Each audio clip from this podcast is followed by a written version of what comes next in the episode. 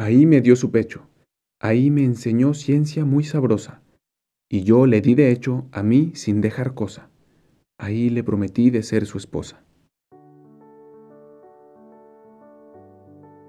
¿Alguna vez has sentido o pensado que Dios no te escucha, que Dios no está presente, que no es más que una idea?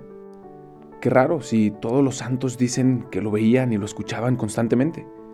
Seguro tú y yo somos diferentes. Seguro eso de Dios no es para nosotros. San Juan de la Cruz es conocido por ser muy devoto a este tema de la responsabilidad del alma con Dios.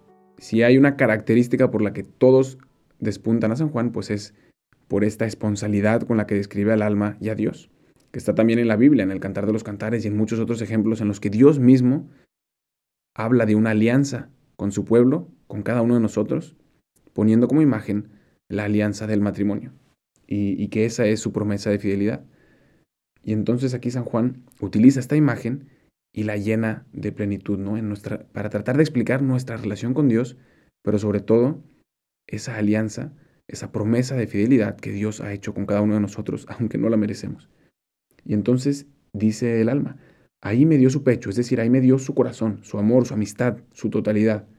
Ahí me enseñó ciencia muy sabrosa. ¿Qué significa ese ahí? Lo habíamos visto en el canto anterior, en la interior bodega, en lo más profundo de mi corazón.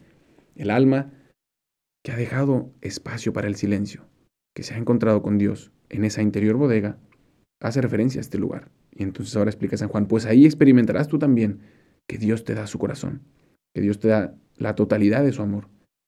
Ahí me enseñó ciencia muy sabrosa, ahí entendí realmente de lo que se trata la vida, lo que la física, las matemáticas no pueden explicar que solamente el amor de Dios puede. Decía San Juan Pablo II, el amor me lo explicó todo. Un hombre que vaya que era inteligente y sabio y prudente, lo único que pudo explicarle el sentido de toda su vida fue el amor, el amor de Dios. Y Dios es amor. Y luego dice la respuesta del alma al que ha hecho esta experiencia del amor de Dios. Y yo le di de hecho a mí sin dejar cosa. Ahí le prometí de ser su esposa. ¿A poco no nos hace temblar simplemente el considerar decir nosotros mismos estas palabras y decirlas de verdad? Ahí le di de hecho a mí sin dejar cosa.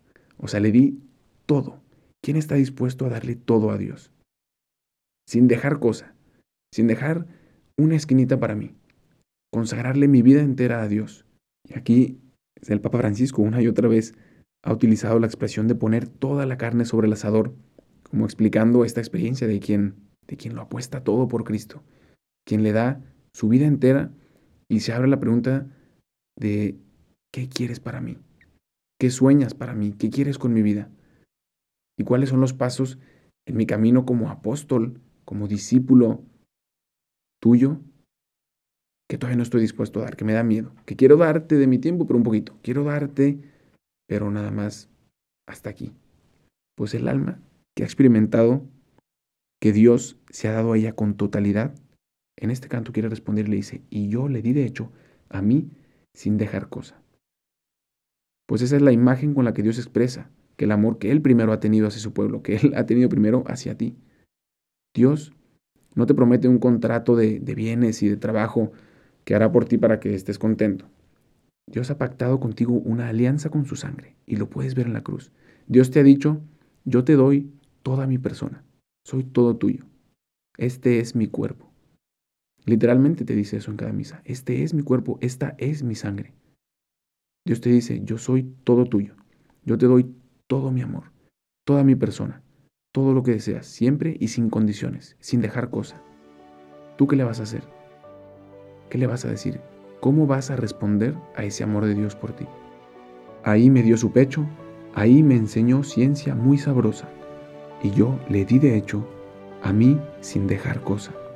Ahí le prometí de ser su esposa. Gracias por escuchar este episodio. No olvides de buscarnos en Instagram como Dios en Experiencias.